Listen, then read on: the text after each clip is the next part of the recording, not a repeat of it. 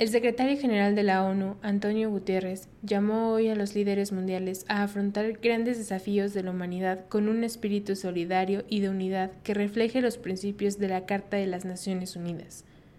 Pronunció por primera vez el discurso de la apertura del debate de alto nivel de la Asamblea General de la ONU ante representantes de los 193 Estados miembros de la organización. Nuestro mundo tiene problemas, la gente sufre y está enojada la gente ve la inseguridad y la desigualdad aumenta, que los conflictos se propagan y el clima cambia. Las sociedades están fragmentadas, somos un mundo en pedazos, necesitamos ser un mundo de paz, dijo. Esto es En la calle con ONU Noticias México y hoy hablaremos sobre el Día Internacional de la Paz.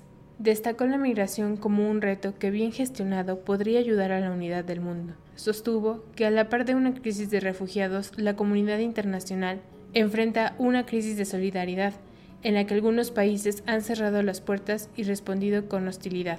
Recordó que la mayoría de los migrantes preferirían quedarse en sus países si no fueran víctimas de la violencia, persecución o pobreza extrema. Recordó que la mayoría de los migrantes preferirían quedarse en los países si no fueran víctimas de violencia, persecución o pobreza extrema, y abogó por hacer de la migración una opción, no una necesidad.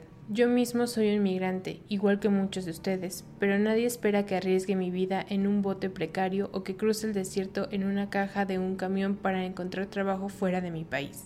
La migración segura no debe de ser solo para la élite global, acotó. Por otra parte, al aumento de la temperatura en el planeta y el peligro que esto supone para millones de personas, enfatizó que el número de desastres naturales se ha cuadruplicado en los últimos 50 años. Finalmente, el secretario general refrendó su compromiso con la reforma de la ONU para hacerla una organización más eficiente que sirva mejor a quienes la necesiten.